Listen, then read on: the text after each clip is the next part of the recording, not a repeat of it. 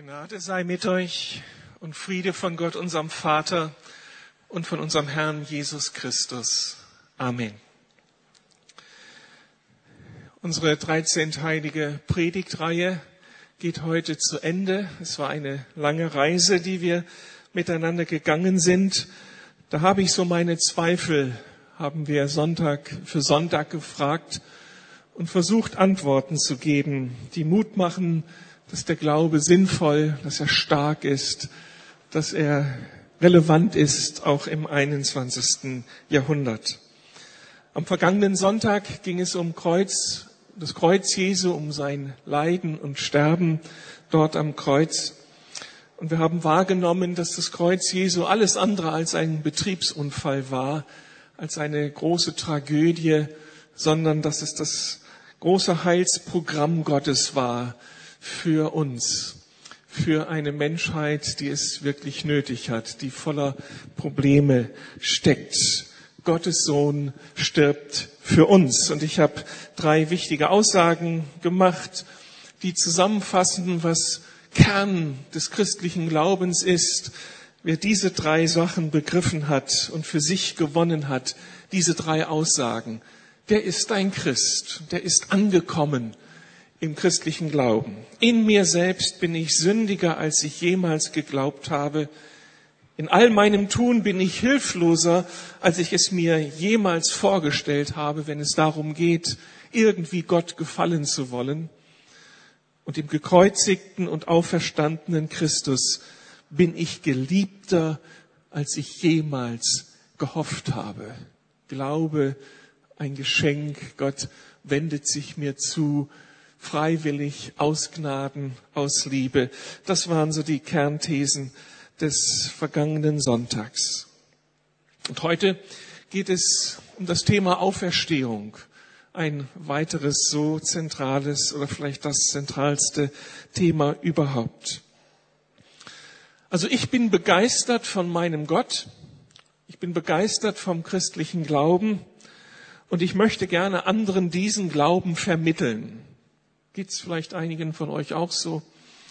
Irgendwie möchten wir das ja doch rüberbringen, unsere Freude über Gott, unsere Erfahrungen, die wir mit ihm gemacht haben. Und dann ziehen wir so alle Register, um dem anderen, der noch nicht Gott so persönlich kennt, irgendwie, um ihn neugierig zu machen, um Brücken zu bauen, dass er irgendwo begreift, ja, das hat Relevanz. Und da können wir ja ganz tief in unsere Taschen greifen. Wir haben ja einiges zu erzählen. Unsere Erfahrungen mit Gott. Hat jemand von uns hier Erfahrungen mit Gott gemacht, die stark sind, die umwerfend sind, wo wir spüren, er ist mitten in dieser Welt, so zaghaft gehen hier einige Hände hoch. Nochmal, wer hat hier Erfahrungen? Na, das sieht ja schon anders aus. Also, wir können einiges erzählen. So habe ich Gott erlebt. Wir können aber auch, und das haben wir in den letzten Sonntagen uns ja bewusst gemacht, wir können viel erzählen von der Tiefe, von der Schönheit, von der Kraft biblischer Lebenskonzepte.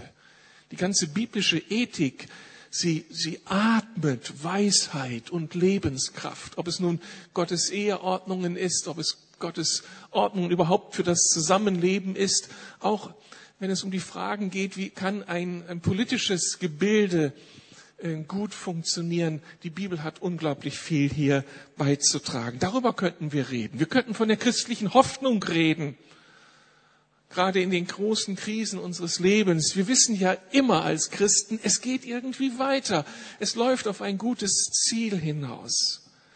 Wir könnten von den Wundern reden, die wir erlebt haben, die andere erlebt haben bis heute. Aber ich sage euch heute Morgen etwas ganz Wichtiges. Die Auferstehung Jesu ist das stärkste und beste und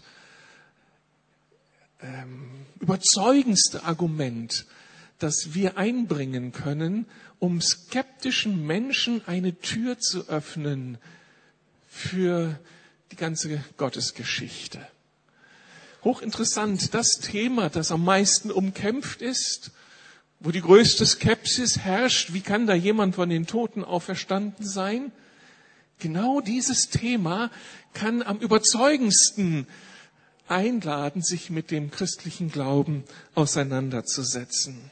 Und wenn es also darum geht, gute Argumente zu sammeln für das Gespräch mit den Nichtchristen, mit den Skeptikern, nicht um sie billig einzufangen, sondern um sie wirklich nachdenklich zu machen, um sie auf einen Weg zu locken, den lebendigen Gott zu suchen, dann ist es das Thema Auferstehung. Und da möchte ich heute so eine Schneise schlagen und ein bisschen Appetit machen, diesem Thema nachzudenken.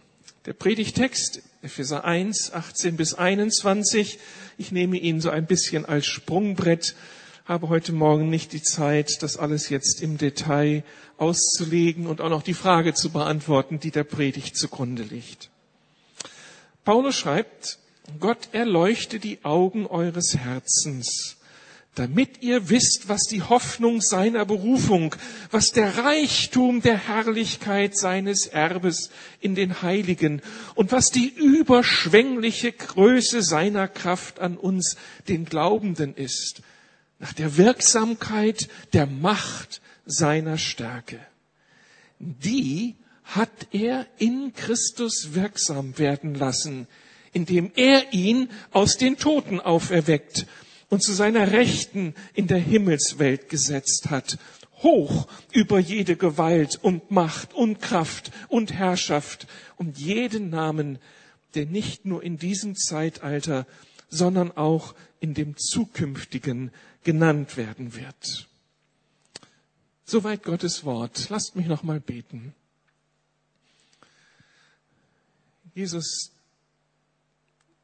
der Glaube an dich, das Leben mit dir, das ist das Zentralste, das Tragfähigste, das Wichtigste, das Schönste, das Überzeugendste unseres Lebens. Danke, dass ich an dich glauben darf. Und danke vor allen Dingen für die Realität deiner Auferstehung, sonst wärst du jetzt hier nicht gegenwärtig. Hilf uns, dass wir dieses Wunder fassen. Hilf uns, dass wir es auch durchdringen, was alles für deine Auferstehung spricht. Und dass wir mit dieser guten Nachricht für andere Brückenbauer werden können. Danke jetzt für deine Gegenwart. Lass uns verstehen, deinen Herzschlag verstehen. Amen. Wenn man diesen Text wahrnimmt, so ein bisschen auf sich wirken lässt, kommt gleich heraus, dieser Mann Paulus ist auch begeistert. Begeistert von seinem Gott, begeistert vom Glauben und er will es den Leuten sagen. Das ist typisch Paulus, der erste große Theologe und Weltenmissionar. Er hat das ganze Mittelmeer, die ganze Mittelmeergegend unsicher gemacht, viele, viele Gemeinden gegründet, vielen Menschen eine Brücke gebaut zum Glauben an den lebendigen Gott und immer war es die Botschaft vom Kreuz, vom Kreuz und von der Auferstehung, die er hier weitergegeben hat. Wenn man diesen Text liest, entdeckt man sofort, wie begeistert Paulus ist. Die Sprache, die er gebraucht, die Bilder, die Begriffe, das sind alles Superlativen. Es geht um eine unglaubliche Hoffnung durch Gottes Berufung, um ein herrliches, ein großes Erbe, das Gott für uns bereit hat, um eine unvorstellbare Kraft, die im Leben Jesu wirkte, die in unserem Leben wirkt man spürt ihm ab, das ist nicht eine billige Sache, das ist nicht eine Nebensache, eine nette, aber doch Nebensache in unserem Leben, sondern hier geht es um ganz, ganz Wesentliches. Aber Paulus weiß auch, dass um dieses Wesentliche zu erfassen, nämlich das Geheimnis um Christus, das Geheimnis der Auferstehung, braucht es nicht nur gute Argumente, um die wir uns heute bemühen in dieser Predigt, sondern ganz am Ende braucht es ein Wunder. Paulus formuliert es so, Gott muss uns den Kronleuchter anmachen. Er muss unsere Augen erleuchten. Er muss uns eine tiefen Einsicht schenken, die wir nicht durch Nachdenken und Reflexion bekommen.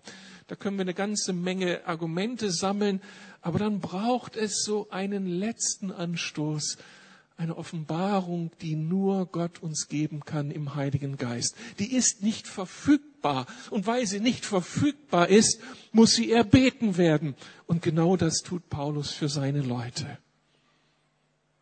Und das war mein Gebet für euch, für uns, die wir lange schon mit Jesus unterwegs sind, dass das nochmal tiefer in uns hineinsackt und für die, die noch skeptisch sind, dass das Wunder geschieht. Ich biete einige Argumente an, aber am Ende, dass es Klick macht, weil Gottes Geist mir Mut macht, die Sache ernst zu nehmen. Der Gegenstand dessen, was hier Paulus glaubt oder das, was Paulus wichtig ist, bringt jetzt auf den Punkt mit dem Satz, Gott hat Jesus aus den Toten auferweckt und zu seiner Rechten in der Himmelswelt gesetzt. Der zweite Aspekt ist dann in der Himmelfahrt Jesu Realität geworden, aber ganz am Anfang, Gott hat Jesus aus den Toten auferweckt. Und da ist seine Kraft, seine Macht eben ausschlaggebend gewesen. Er ist es, Gott selbst ist es, der Auferstehung ermöglicht. Die These der Auferstehung Jesu beruft ja auf den vier Berichten über das Leben Jesu. Dort wird bei Matthäus, Markus, Lukas und Johannes erzählt, wie Jesus nach seinem Tod ins Grab gelebt, wo, gelegt wurde, wie ein dicker Stein davor gerollt wurde, so dass man den Leichnam nicht stehlen konnte und dass dann am dritten Tag morgens, als die ersten zum Grab kamen, das waren Frauen, als sie das Grab finden, ist der Stein weggerollt und das Grab ist leer. Jesus ist verschwunden. Und dann das ganz Großartige, dass der Leichnam nicht nur einfach weg ist, sondern dass dann Jesus Menschen erscheint. Und zwar quicklebendig, wahrnehmbar, als ihr Lehrer, als ihr Freund, so wie sie ihn die ganze Zeit erlebt hatten, drei Jahre lang. Allerdings mit einem anderen Körper, mit einem Körper, der nicht mehr an die Materie gebunden ist, mit einem Geistleib, der sich wo und wann auch immer materialisieren kann und dann eben wahrnehmbar ist, bis Jesus dann in die transzendente Welt Gottes zurückgekehrt ist. Das ist also die Star Trek-Version des ersten Jahrhunderts. Für einen Science-Fiction-Fan überhaupt kein Problem, dass sich da ein Geistleib materialisieren kann und dann auch wieder auflösen kann und verschwinden kann. Oder? Das wird doch da laufen. Ich habe es zwar noch nie gesehen, aber so, äh, man erzählt sich wie das passiert. Ich kenne nur die Geschichte mit dem Spock und wie war das Enterprise oder so vor vielen Jahrzehnten in meiner Kindheit. Da gab es das zumindest auch. Also, das, was so Science-Fiction-mäßig erscheint, ist hier schon angedeutet. Jesus, der Auferstandene, hat einen Leib, der sich materialisieren kann, der greifbar ist, ich weiß nicht, ob die, die Aussage richtig ist, materialisieren kann, der zumindest wahrnehmbar ist als ein natürlicher Leib. Jesus kann essen, Jesus kann trinken und dann entzieht er sich und kann durch die geschlossene Tür den Raum verlassen.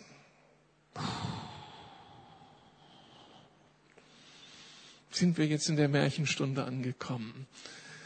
Das sind ja die großen Fragen, die sich hier auftun. Ich habe Ende der 70er Jahre an der Uni Marburg Theologie studiert. Damals war Rudolf Bultmann gerade emeritiert worden. Und Rudolf Bultmann hatte im Kontext seiner Zeit unter dem Eindruck, dass wir unter einem geschlossenen Himmel leben, dass es da ein Jenseits, eine Welt Gottes nicht gibt, als Theologe eben einen Neuansatz versucht, die Auferstehung Jesu, die Wunder zu erklären und dann ist Jesus eben nicht leibhaftig auferstanden, da war das Grab nicht leer, sondern Jesus ist in die Verkündigung der Kirche hinein auferstanden. Dadurch, dass wir einfach weiter von ihm erzählt haben und sein Vorbild jetzt durch die Jahrhunderte tragen. Der Siegeszug der liberalen Theologie ist von Marburg aus ausgegangen und hat unglaublich viele Menschen verunsichert und ihnen letztlich den Glauben an Christus, den gekreuzigten und auferstandenen, geraubt. Aber so schnell lassen wir uns nicht betrügen. Mittlerweile leben wir unter einem anderen Weltbild, das nicht mehr so geschlossen ist, so dass auch Glaube an einen lebendigen Gott im 21. Jahrhundert durchaus möglich ist. Der Glaube daran, dass ein Schöpfergott in diese Welt eingreift und hier einen Menschen zum Leben auferwecken kann, Wunder wirken kann, das ist heute kein Widerspruch mehr für den modernen Menschen, auch aus unserer Zeit geprägt. Die Wissenschaft hat das nicht unmöglich gemacht. Aber immerhin, wenn wir heute neu an die Auferstehung Jesu glauben, dann müssen wir gute Gründe haben. Und ich sage euch, es gibt sie. Ich will euch da ein bisschen hineinlocken. Ich habe leider nur 30 Minuten Zeit. Das wäre ein Thema über Wochen. Wer mehr wissen will, das, was ich nur so kurz andeute, kann noch einmal den Aufsatz von Tim Keller lesen in seinem Buch Warum Gott. Das ist ja das Buch zur Predigtreihe. 13 Seiten zum Thema. Aber Tim Keller bietet auch nur die Kurzfassung, eine wirkliche Kurzfassung des eigentlichen Buches, das beste und ausführlichste Buch zum Thema. Das hat N.T. Wright geschrieben mit dem Titel Die Auferstehung des Sohnes Gottes. Und er hat für seine Argumentation 1036 Seiten gebraucht. Also, wer sich wirklich mit diesem Thema auseinandersetzen will, wer gute Gründe haben will, richtig gut belegt, der sollte N.T. Wright lesen. Er kann sich gerne das Buch von mir leihen. Wenn wir uns jetzt aufmachen, dann versuche ich einige kurze, kurze Gründe nur zusammenzufassen und Appetit, ich möchte Appetit machen, sich mit dem Thema mehr zu beschäftigen. Ein erster wichtiger Grund für das leere Grab, wir sehen hier, das ist natürlich kein authentisches Foto aus der damaligen Zeit, sondern die Aufnahme aus einem Film, der gedreht wurde. Wir sehen die Leinentücher hier liegen und den Stein, der weggerollt ist das Grab ist leer. Welche Gründe sprechen für die Auferstehung Jesu? Und ein Grund ist der, dass die Dokumente, die von der Auferstehung Jesu berichten, äußerst vertrauenswürdig sind. Eine der wichtigen Fragen lautet ja, wie bewerten wir die biblischen Texte, die das leere Grab und die Begegnung mit dem Auferstandenen bezeugen? Was wissen wir von diesen Texten? Die frühesten von ihnen sind schon 15 bis 20 Jahre nach dem Tod Jesu geschrieben worden. 15 bis 20 Jahre nach dem Tod Jesu setzen sich Leute hin und schreiben das auf. Und diese Texte fußen auf Augenzeugenberichten, die bei der Abfassung der Texte noch lebten und die befragt werden konnten. Das ist also nicht irgendwie aus einer blassen Erinnerung heraus formuliert, Jahrzehnte nach dem eigentlichen Geschehen, sondern im Gespräch mit denen, die dabei waren und die es aus Ehrfurcht vor Gott sehr glaubwürdig bezeugten. Einer der ersten Texte ist 1. Korinther 15, was Paulus hier an die Gemeinde zu Korinth schreibt. Zu dieser Botschaft, die ich so an euch weitergegeben habe, wie ich selbst sie empfing, gehören folgende entscheidende Punkte. Christus ist in Übereinstimmung mit den Aussagen der Schrift für unsere Sünden gestorben. Und er wurde begraben und drei Tage danach hat Gott ihn von den Toten auferweckt. Auch das in Übereinstimmung mit der Schrift. Es wurde also schon lange angekündigt. Als der Auferstandene hat er sich zunächst Petrus gezeigt und dann dem ganzen Kreis der Zwölf. Später zeigte er sich mehr als 500 von seinen Nachfolgern auf einmal. Einige sind inzwischen gestorben, aber die meisten leben noch. Und danach zeigte er sich Jakobus und dann allen Aposteln. Dieser Brief also sehr früh nach der Auferstehung geschrieben und dieser Brief des Paulus ist ein öffentliches Dokument, nicht so eine Schrift, die man jemanden so unterjubelt, schau mal, aber pst, wir reden nicht darüber. Sondern die Briefe des Paulus wurden öffentlich verlesen, wurden von Gemeinde zu Gemeinde weitergereicht. Da konnte sich Paulus nicht leisten, ein Märchen zu erfinden und dabei noch die Augenzeugen aufzuzählen. Denn jeder konnte ja sofort nachfragen, hey Petrus, Jakobus, ihr Jünger, war das so, wie Paulus hier beschreibt? Und dann ist der Inhalt dieser Texte zu problematisch, als dass es Erfindungen sein könnten. So beschreiben alle vier Biografen Jesu, dass es Frauen waren, die zuallererst das leere Grab entdeckten. Und das ist für die Verfasser äußerst peinlich. Entschuldigung, ihr lieben Frauen, wir leben in einer anderen Zeit. Heute ist es nicht mehr peinlich. Aber damals war der Status der Frau so niedrig, dass sie vor Gericht nicht als Zeuge gelten konnte. Und nun leisten sich die Verfasser dieser Auferstehungsberichte genau diesen Hinweis. Die ersten Zeugen waren Frauen. Aber pst, darüber dürfen wir nicht reden. Das gilt ja nicht. So waren die ersten Zeugen fast oder die ersten Verfasser der Texte fast genötigt, das zu verschweigen, um glaubwürdig argumentieren zu können. Aber wenn die Evangelisten es dennoch tun, dann aus einem Grund. Es verhielt sich so. Die Frauen waren die ersten Zeugen und sie bezeugen, das Grab ist leer. Jesus ist auferstanden. Ein zweites Argument, also das erste Argument, man könnte so viel mehr dazu sagen, aber es deutet schon mal an, die Dokumente selbst sind so zuverlässig, sind so glaubwürdig, dass es, wir größte Schwierigkeiten haben, Alternativen zu finden für das, was hier berichtet wird. Eine zweite Argumentationskette, eine bloße Erfindung der Auferstehungsgeschichte hätte keinen Sinn gemacht damals. Die These von der Auferstehung Jesu war für die Zeitgenossen Jesu genauso unvorstellbar, wie sie es für uns heute ist. In sämtlichen zur Zeit Jesu verbreiteten Weltanschauungen war eine körperliche Auferstehung von den Toten praktisch undenkbar. In der Weltsicht der Griechen, die ja die damalige Zeit philosophisch schon die Szene beherrschten, war eine leibliche Auferstehung nicht nur unmöglich, sondern vor allem unerwünscht. Die Seele, die einmal von ihrem Leib befreit worden war, würde ihn nie wiedersehen wollen. Endlich bin ich ihn los, diesen alten sterblichen Leib. Die Freiheit vom vergänglichen Körper war geradezu das große Ziel. Man konnte keinen Griechen locken mit der Verheißung auf die leibliche Auferstehung in dieser Welt. Und auch die Juden waren von der Auferstehung nicht überzeugt. Sie erhofften sich zwar die Auferstehung, aber erst am Ende der Tage und dann würde es die allgemeine Auferstehung sein. Aber dass ich hier und heute damit rechnen kann, dass Gott eingreift und einen Menschen von den Toten auferweckt, das war nicht selbstverständliches Glaubensgut.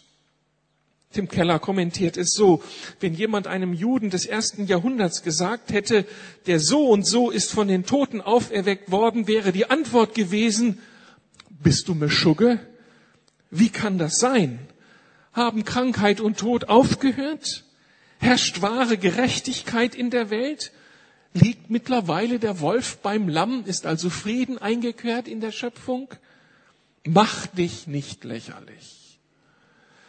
Das wäre die Reaktion gewesen und ist die Reaktion gewesen, als die Jünger Jesu die Auferstehung Jesu bezeugen.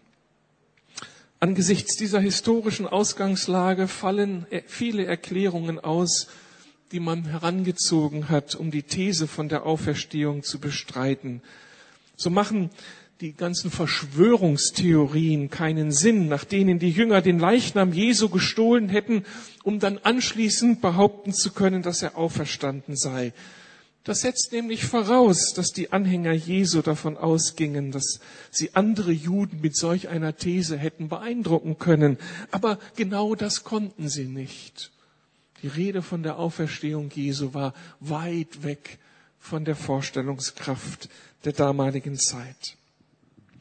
N.T. Wright führt andere Bewegungen aus dem ersten Jahrhundert an, wo es so selbsternannte Messias gab, die dann eben aber auch gekreuzigt wurden und starben. Und er schreibt, in keinem einzigen Fall hören wir auch nur ein Wort darüber, dass die enttäuschten Anhänger behaupteten, dass ihr Held von den Toten auferstanden war. Sie wussten es besser. Er war eben gestorben. Eine Auferstehung war keine Privatsache. Jüdische Revolutionäre, deren Anführer von der Staatsmacht hingerichtet worden war und die selber der Verhaftung entgangen waren, hatten zwei Optionen. Entweder die Revolution aufzugeben oder einen anderen Führer zu finden.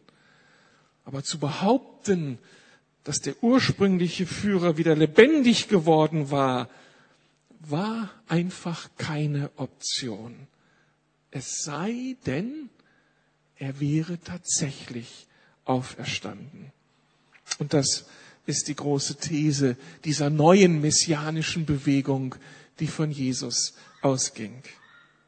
Also, was in aller Welt hätte die Anhänger Jesu auf den Gedanken bringen können, dass die Hinrichtung Jesu nicht eine tragische Niederlage war, sondern wegen der Auferstehung ein unglaublicher Triumph.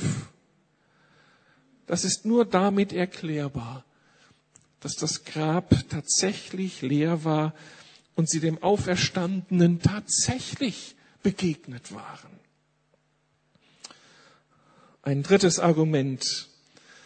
Es gibt keine alternative Erklärung für die Tatsache, dass es nach dem Tod Jesu über Nacht zu einem neuen Weltbild kam, das die Christen eben hier prägte. Die ersten Christen hatten eine neue Sicht auf die Realität. Sie waren im jüdischen Kontext groß geworden aber auf einmal, wie über Nacht, glaubten sie Dinge, die vorher nicht in ihrem Horizont waren. Und es waren nicht so einfache kleine Aspekte, sondern es ergab sich ein ganz neues Bild, eine ganz neue Sicht der Wirklichkeit. Sie glaubten, dass die künftige allgemeine Auferstehung in Jesus bereits begonnen hatte. Sie glaubten, dass Jesus einen verwandelten Auferstehungsleib hatte, der sowohl durch die Wände gehen als auch essen und trinken konnte und dass das einmal unser Leib in der neuen Welt Gottes sein würde. Sie glaubten, dass dieser Leib Jesu weder der auferweckte alte Leib war, noch eine rein geistige Existenz, sondern eben der neue Leib der neuen künftigen Welt Gottes. Und sie glaubten, dass die Auferstehung Jesu, die künftige Auferstehung der Menschen, die an ihn glaubten, garantierte, wer mit Jesus unterwegs ist, der wird Teil dieser neuen Welt sein und wird auch diesen Auferstehungsleib haben. Und das vielleicht Wichtigste für das Leben in dieser Welt, sie glaubten, dass die Auferstehung Jesu schon jetzt und hier etwas von dem künftigen Auferstehungsleben erfahrbar macht. Die Auferstehungskraft Jesu ist bereits jetzt und heute zu entdecken und zu erleben, als Vorgeschmack auf das Neue, das kommt. Und nun der Clou. Normalerweise braucht es für eine solche Veränderung des Denkens, des Weltbildes, wenn man miteinander unterwegs ist, eine lange Zeit. Es braucht viele Diskussionen, Rede, Gegenrede. Man, man muss darüber nachdenken und dann kommt man wieder und verhandelt die Sachen, bis man am Ende in irgendeinem Konzil beschließt oder es sich langsam durchgesetzt hat. Ja, wir haben hier ein neues Weltbild. Wir nehmen die Welt neu wahr. Das dauert Jahre, das dauert Jahrzehnte. Hier aber im Neuen Testament geht es ganz anders zu. Hier ist die christliche Sicht von der Auferstehung, dieses absolute Novum in der Geschichte, unmittelbar nach dem Tod Jesu fertig. Und das ohne eine allmähliche Entwicklung. Die Jünger durchliefen keinen Diskussionsprozess, sondern wurden innerhalb von Stunden eines Neueren, eines Besseren belehrt. Jesus ist auferstanden. Und jetzt war klar, was Jesus angekündigt hatte. Es machte Sinn und es wird Gültigkeit haben. Wir werden an der Auferstehung teilhaben. Und nun gaben sie das weiter, was sie selbst entdeckt und empfangen hatten und was ihr Leben ausmachte. Bis heute hat noch niemand von den Skeptikern und Zweiflern am christlichen Glauben eine plausible Antwort für dieses Phänomen gefunden. Und daran anknüpfend die letzte These, die ich andeuten will. Ohne die Tatsächlichkeit der Auferstehung Jesu lässt sich die ganze weitere Entwicklung der entstehenden Kirche nicht erklären. Wie war es möglich, dass im ersten Jahrhundert eine Gruppe von Juden anfing, einen Menschen als Gott zu verehren? Die Juden glaubten an einen einzigen Gott, der transzendent und persönlich war. Es war für sie absolute Gotteslästerung, einen Menschen als Gott zu verehren. Doch dann buchstäblich über Nacht begannen Hunderte von Juden Jesus als den Sohn Gottes anzubeten. Was für ein Ereignis, Ereignis war es, das diesen Widerstand des jüdischen Weltbildes durchbrach, wenn es nicht die tatsächliche Auferstehung Jesu war. Und was sollte die ersten Christen dazu geführt haben, für diese These von der Auferstehung Jesu ihr Leben zu geben? Und das taten sie ja. Paulus, Petrus, die Apostel, alles Märtyrer, Sie gaben ihr Leben dafür, dass sie bekannten, Jesus ist der Herr, heute noch hier, weil er der auferstandene Sohn Gottes ist. Sowas tue ich nicht, wenn ich mir etwas ausgedacht habe, wenn etwas blasse Theorie ist, sondern ich sterbe nur für etwas, von dem ich hundertprozentig überzeugt bin. Und das macht die ganze erste Kirche auf. Diese zigtausenden von Märtyrer. Sie starben diesen Tod, weil sie ergriffen waren von dem Auferstandenen, weil es für sie nicht mehr leugbar war. Jesus lebt. Tim Keller zieht folgenden Schluss. Nichts in der Geschichte lässt sich so beweisen, wie man etwas in einem Labor nachweisen kann. Doch die Auferstehung Jesu ist als historische Tatsache ungleich besser bezeugt als die allermeisten anderen Ereignisse in der Antike, die wir selbstverständlich als historische Ereignisse ansehen. Also nicht einfach nur, dass Jesus gelebt hat, sondern die Auferstehung Jesu ist eines der am besten bezeugtesten Ereignisse der Weltgeschichte. Unter historischen Gesichtspunkten, wenn man alles zusammennimmt und so einen Indizienprozess führen muss, und anders kann ein Historiker nicht arbeiten, dann muss man zu dem Ergebnis kommen, diese Schriften sind glaubwürdig. Tim Keller sagt weiter, alle Versuche, die Entstehung der Kirche ohne die Auferstehung Jesu zu erklären, stehen in krassem Widerspruch zu dem, was wir über die Geschichte und Kultur des ersten Jahrhunderts wissen.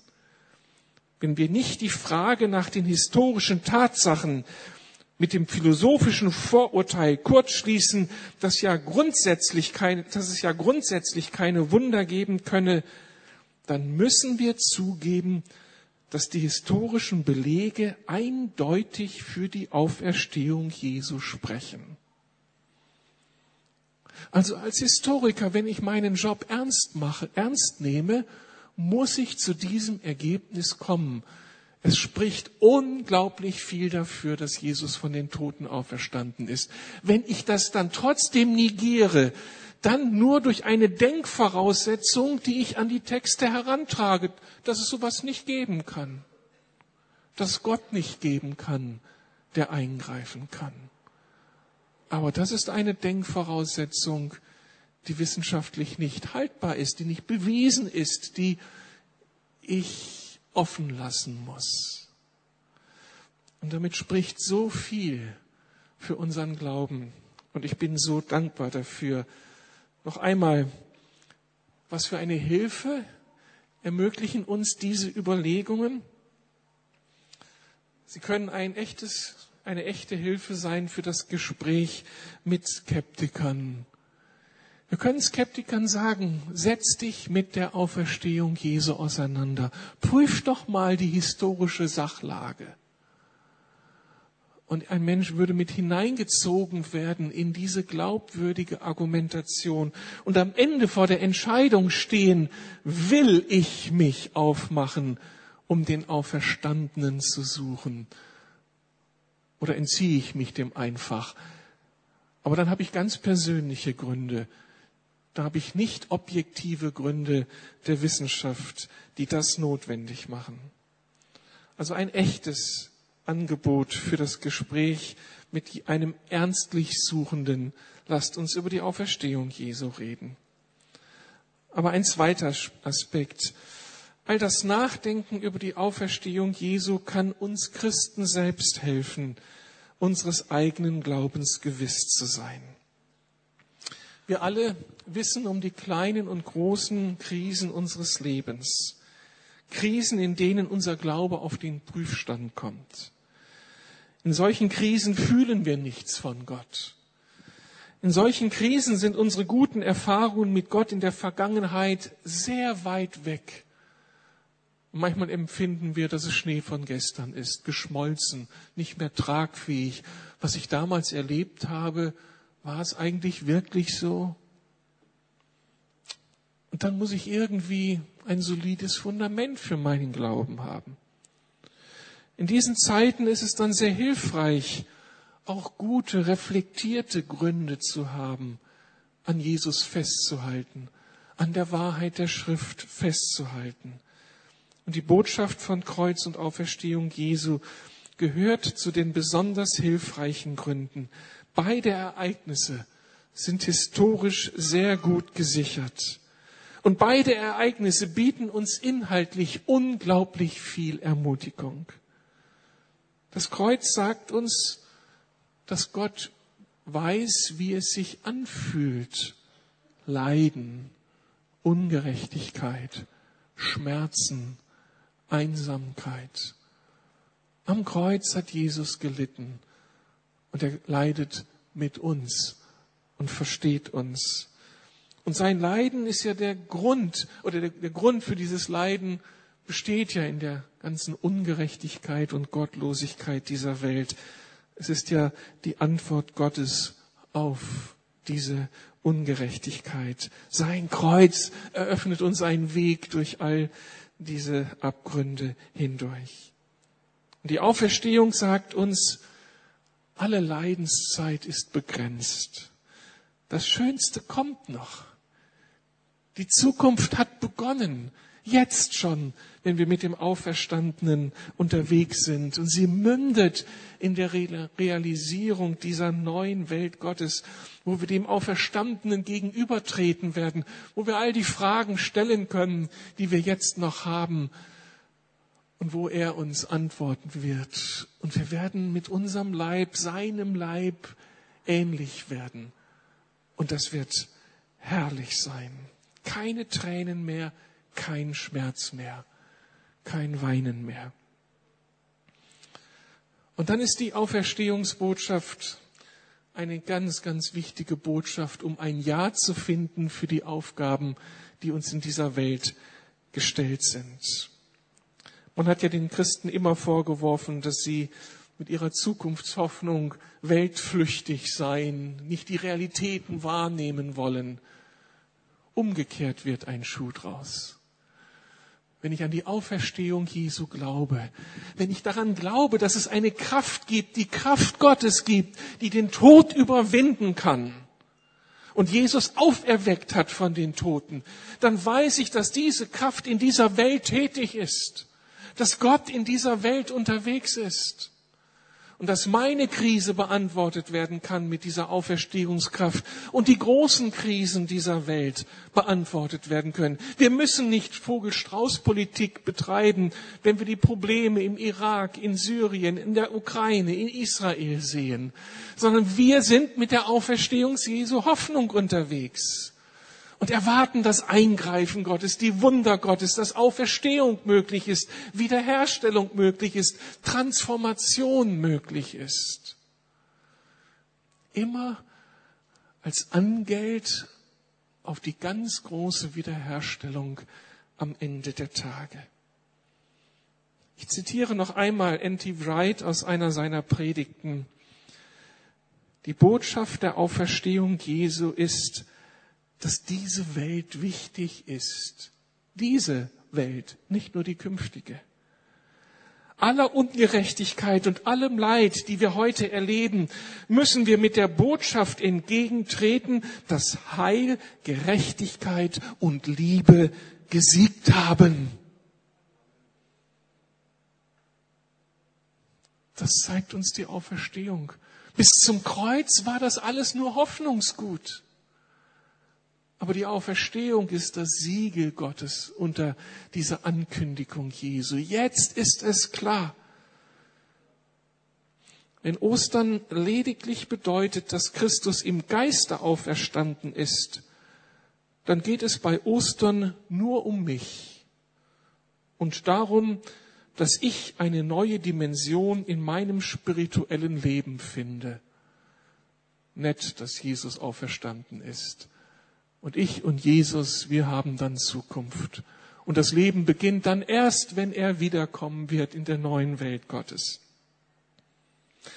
Aber weiter hier, Anti-Wright. Aber wenn Christus wahrhaftig von den Toten auferstanden ist, dann ist der christliche Glaube eine frohe Botschaft für die ganze Welt. Eine Botschaft, die unsere Herzen gerade deswegen warm macht, weil es in ihr nicht nur um warme Herzen geht, sondern um Veränderung in dieser Welt, um Hoffnung für diese Welt. Wo es dann bedeutet, dass in einer Welt, in der Ungerechtigkeit, Gewalt und Erniedrigung an der Tagesordnung sind, Gott nicht bereit ist, diese Dinge zu dulden. Und dass wir mit all der Energie Gottes systematisch darauf hinarbeiten, den Sieg Jesu über diese Dinge Gestalt annehmen zu lassen.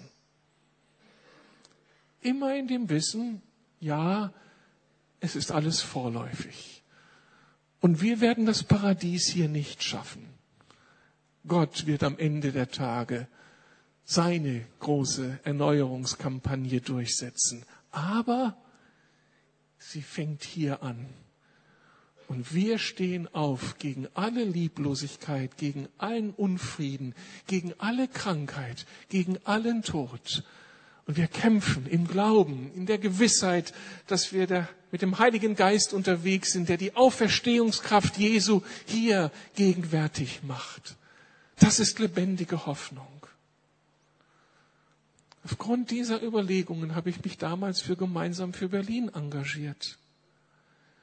In der Hoffnung, dass Jesus, der Auferstandene, diese Stadt nicht aufgegeben hat, sondern dass der Auferstandene die Hoffnung für Berlin ist, dass Versöhnung zwischen den Generationen möglich ist, Versöhnung zwischen den beiden Stadtteilen, die sehr unterschiedlich gesellschaftlich geprägt wurden, dass Versöhnung zwischen den Hautfarben, zwischen den Nationen dieser Welt möglich ist, dass Versöhnung in der Gemeinde Jesu möglich ist, weil Jesus lebt.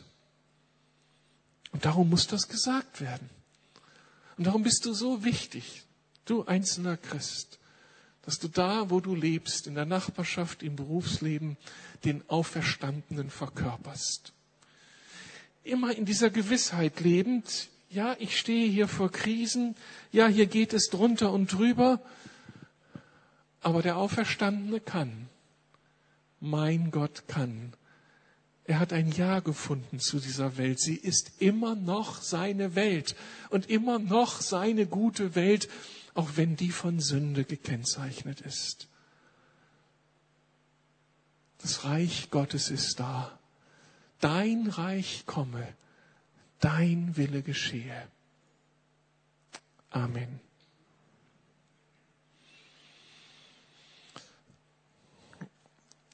Svenja hatte am Anfang in ihrem Gebet kurz die großen Krisenherde dieser Welt angesprochen.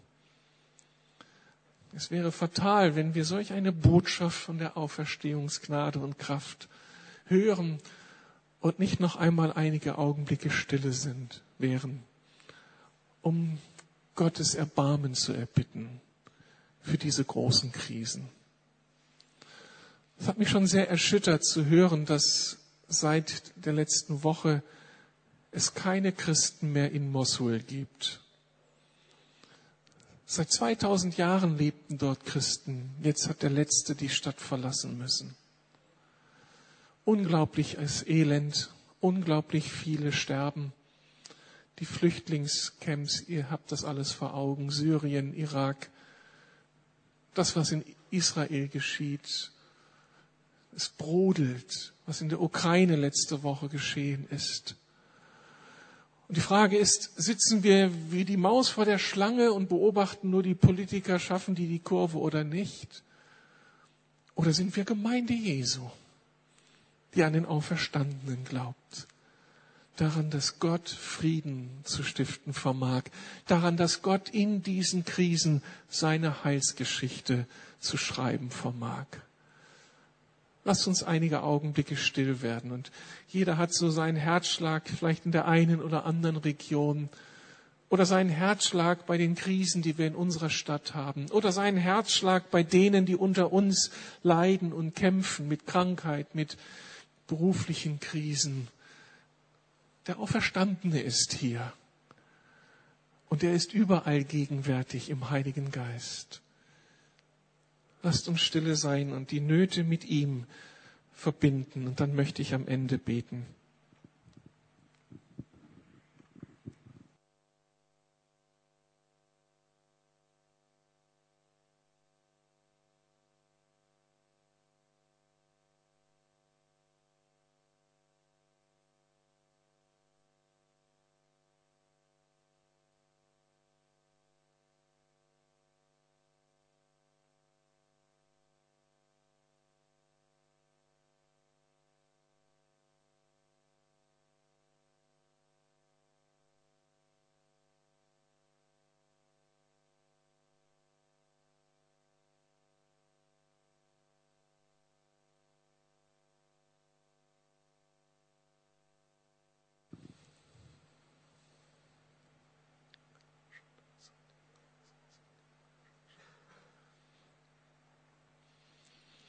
Danke, danke Jesus für die gute Nachricht, dass es Zukunft für mich ganz persönlich gibt.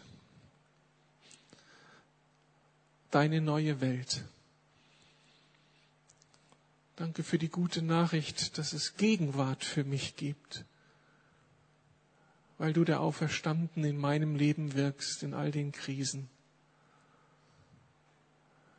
Danke für die gute Nachricht, dass diese Welt Zukunft hat in deiner neuen Welt. Aber hab auch Dank für die gute Nachricht, dass diese künftige Zukunft hier schon anfängt zu ticken und dass deine Auferstehungskräfte schon jetzt in dieser Welt wirksam sind und dass du uns als deine Gemeinde berufst, in all diese Dinge hineinzugehen als Menschen der Hoffnung. Als Menschen mit dieser ganz starken Gewissheit, du, der Auferstandene, stärkst uns den Rücken und gehst uns voran. Es gibt keine hoffnungslosen Situationen. Wir beklagen dir die großen Konfliktfelder dieser Erde, besonders den Konflikt in Israel. Herr, wir wissen, dass das, was dort geschieht, Einfluss hat auf so viele andere Regionen dieser Welt. Wir bitten dein Erbarmen, dein befriedendes Wirken, dass du Menschen überzeugst, dass sie friedensfähig werden Bitte schreibe du deine Heilsgeschichte. Bitte tröste und schütze die Menschen, die betroffen sind. Deshalb bitten wir für Syrien, für den Irak. Deshalb bitten wir für die Ukraine. Du Gott der Weisheit, du Gott des Friedens, du Gott aller Auferstehungskräfte, schaffe Neues. Und lass uns als deine Gemeinde gute Botschafter sein. Du weißt, wer hier unter uns ein Wunder braucht, wie die eigenen Herausforderungen auch lähmen, Verantwortung zu nehmen für andere Bereiche in dieser Welt. Ich bitte dich jetzt, dass du durch unsere Reihen gehst und Menschen ganz persönlich anrührst. Wenn hier Menschen jetzt sind, die eigentlich von Hoffnungslosigkeit geprägt sind, ich bitte dich, dass du ihnen ein Licht anzündest. Höre das Wort des Herrn. Es gibt eine gute Zukunft für dich. Vertraue mir, meinem Wort.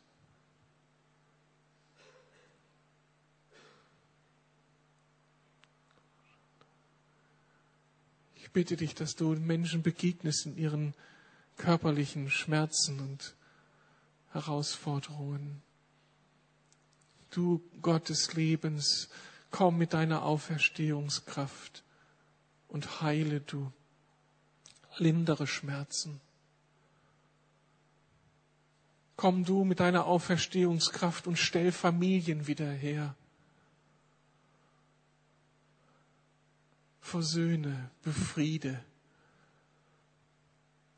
Lass unter uns Geschwister wieder aufstehen und kämpferisch werden, sich nicht abfinden, sich nicht als Opfer empfinden, sondern als Menschen, die ihre Umstände gestalten im Namen des Auferstandenen. Hilf uns, dass die Auferstehungsbotschaft nicht Glaubenstheorie ist, sondern Alltagserfahrung. Dass wir uns nicht erschüttern lassen, sondern mit dir gehen.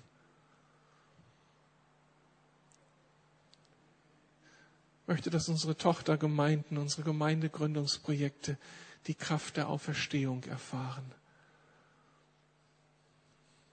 Dass noch viele Gemeinden gegründet werden in dieser Stadt dass diese Stadt, die zum Fluch für die Nationen wurde, zum Segen für die Nationen wird.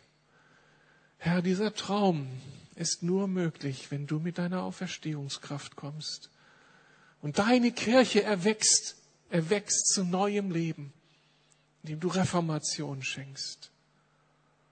Herr, erbarme dich, weck die Toten auf, schaff du Neues als Angeld auf das Künftige, was du uns verheißen hast. Danke, Jesus, dass du real bist. Amen.